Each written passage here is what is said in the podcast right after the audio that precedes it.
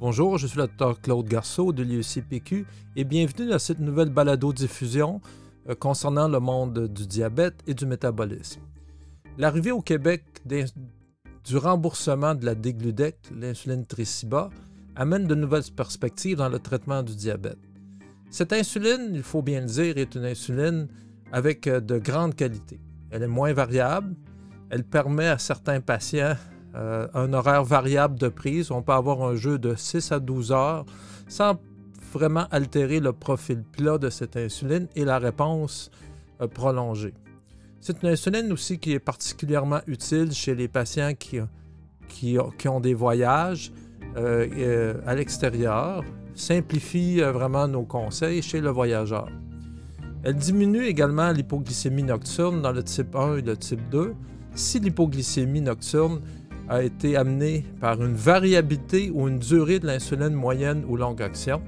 Évidemment, si l'hypoglycémie est amenée par d'autres facteurs, prise d'alcool, exercice intense, euh, la dégludec ne réglera pas ces problèmes. Évidemment, cette insuline est utile chez certains patients, une bonne insuline pour le départ de à peu près tous les patients diabétiques. Cependant, il y a quand même des moins bons candidats. Euh, je crois d'abord que ce n'est pas une très bonne insuline pour le patient qui est malade souvent ou qui est fréquemment hospitalisé en, raison justement de sa longue durée d'action et du risque d'hypoglycémie qu'elle euh, va donner à ses patients. Ce n'est pas une très bonne insuline non plus pour le sportif, euh, le sportif de haut niveau, qui a souvent une variabilité dans l'intensité ou dans la durée de son exercice puisqu'elle peut augmenter l'hypoglycémie et peut-être euh, amener une gestion plus difficile chez ces sportifs. Cette insuline amène également de nouveaux défis euh, lors des journées de maladie. Évidemment, si vous avez un patient qui vous appelle, qui a fait une hypoglycémie parce qu'il a une gastroentérite et ne mange pas, ben, il faut essayer de forcer euh, vraiment la prise de dextrose par la bouche. Si c'est impossible, malheureusement, la seule solution, et d'admettre le patient, de lui mettre un dextrose 5% par les veines et d'éviter par cette perfusion l'hypoglycémie par une perfusion de 24 à 48 heures jusqu'à ce qu'il reprenne une alimentation normale. Nous avons parlé la semaine dernière euh, du problème de la colonoscopie et de la préparation des examens sous ces insulines très longue action. Nous avons dit, si vous vous souvenez bien, peut-être de réduire euh, la dose de, Triciba de 20 à 30% ou même plus, deux à trois jours avant l'examen. La plupart des patients qui se préparent pour la colonoscopie ont euh, une réduction de la diète, ont des diètes liquides, et donc on devrait sûrement euh, prévoir une diminution pour éviter les hypoglycémies. L'autre solution étant évidemment de mettre un dextrose 5% à tous les patients qui ont une colonoscopie ce qui n'est pas très pratique dans les faits de tous les jours. Euh, pour l'hôpital, si votre patient est hospitalisé, euh, je crois que vous devriez prévoir une réduction de 30% des doses d'insuline, surtout si le patient est admis euh, pour une chirurgie cardiaque ou une chirurgie majeure abdominale, puisque la diète du patient change considérablement à son arrivée à l'hôpital. Il y aura une réduction des calories Évidemment, il est peut-être mieux de prévoir une réduction que de gérer de l'hypoglycémie.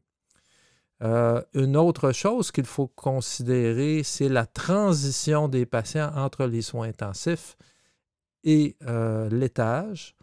Euh, lors de chirurgie majeure, les insulines très longue action sont généralement suspendues durant le temps des soins intensifs pour être remplacées par des perfusions d'insuline continue de courte action plus malléable. L'intensiviste euh, ou la personne qui s'occupe de la transition entre les soins intensifs et l'étage devrait prévoir de reprendre au moins 24 heures avant l'arrêt de la perfusion intraveineuse euh, la dégludec, la triciba, pour éviter des hyperglycémies de repos et dans les types 1, euh, des, accès d'acidocétose. J'aimerais parler maintenant mon ami Thierry Godette, euh, qui est kinésiologue, euh, de son expérience chez les sportifs euh, de salon, les sportifs qui s'entraînent modérément, et les très grands sportifs des insulines de très longue action. Alors Thierry? Alors bonjour, j'ai avec moi Thierry Godette qui est kinésiologue ici à l'Institut de cardiologie, qui est professeur de kinéologie à l'Université Laval. Et Thierry, je pense que tu as quand même une très grande expérience avec les diabétiques de type 1 et 2 qui, font de l'exercice et qui ont de l'insuline. J'aimerais avoir ton avis sur les défis qu'amènent, ou les, peut-être les, aides ou les défis qu'amènent les insulines très longue action chez les gens qui font de l'exercice. Ben oui, tout d'abord, euh, ce type d'insuline-là, pour la grande majorité des gens, c'est souvent un allié intéressant pour avoir une variabilité similaire d'une journée à l'autre euh, entre les différentes séances euh, d'exercice. Donc, pour des exercices de moyenne durée, là, de 30 minutes ou moins, ou même jusqu'à une heure et moins, d'avoir la même réponse jour après jour, c'est intéressant. Surtout pour les gens qui ont une activité physique régulière, donc qui vont marcher régulièrement, qui font euh, un type d'exercice que je vous dirais de moyenne intensité, un léger essoufflement lorsqu'ils vont faire euh, un effort, mais toujours capable de parler quand même.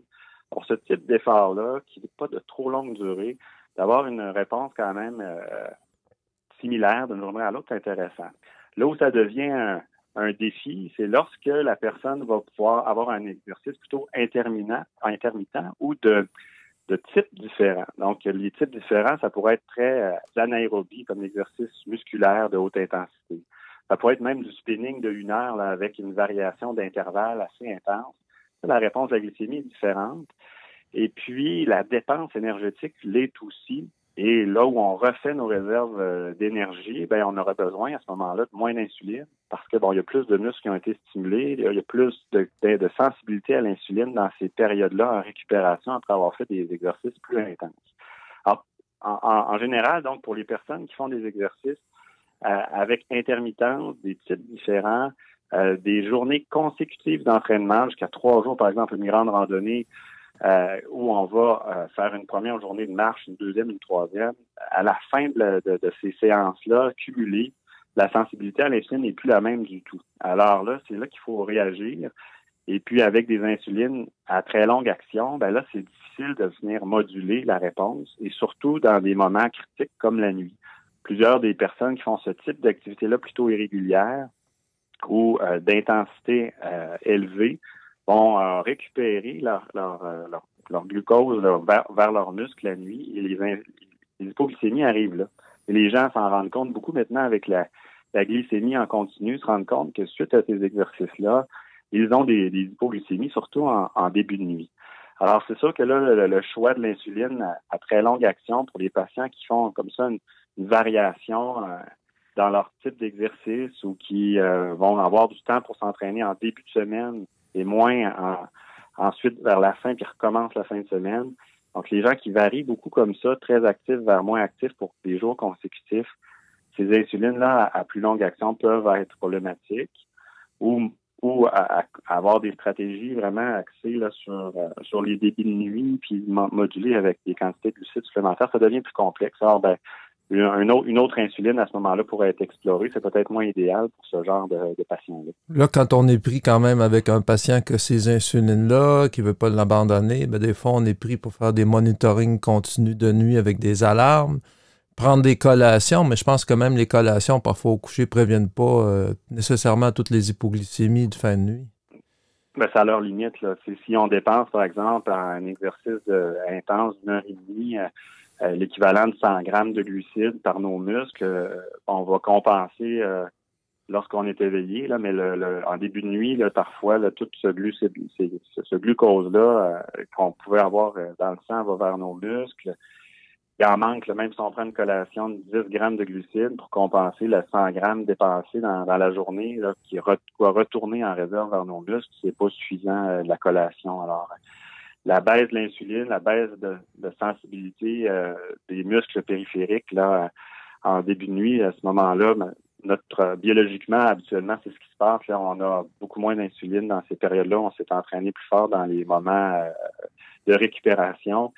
Là, c'est pas possible avec cette insuline-là qui. Donc, c'est complexe. Les patients doivent avoir ça, des alarmes, être très prudents, suivre leur glucose en continu si c'est possible pour voir euh, dans ces moments clés-là quelle serait la stratégie pour eux, mais c'est de manger peut-être plus au souper, c'est compenser par, par de l'insuline pour bien absorber tout le glucose qu'on mange plus si, l'exercice est, est fait, euh, par exemple, avant le, avant le repas. Euh, c'est manger plus aussi dans sa journée, pas juste la collation du soir pour, euh, pour éviter que nos muscles soient complètement vides euh, à la fin de la journée puis qu'on aille à, refaire ses réserves uniquement pendant la nuit. Alors, je te remercie Thierry de cet éclairage et puis on va voir bientôt avec d'autres intervenants d'autres, d'autres défis que nous amènent ces nouvelles insulines à longue action. Alors, merci Thierry, à la prochaine. Merci, au plaisir. Alors, euh, j'espère que ces petits points vous ont illustré les avantages des insulines très longue action, dont la Triciba, ses désavantages, les nouveaux défis qu'elle apporte et vous serez plus à même de mieux conseiller vos patients. Je suis le Dr Claude Garceau de l'UCPQ. Je vous invite bientôt pour un autre, euh, une autre balado-diffusion dans le domaine du diabète et à bientôt.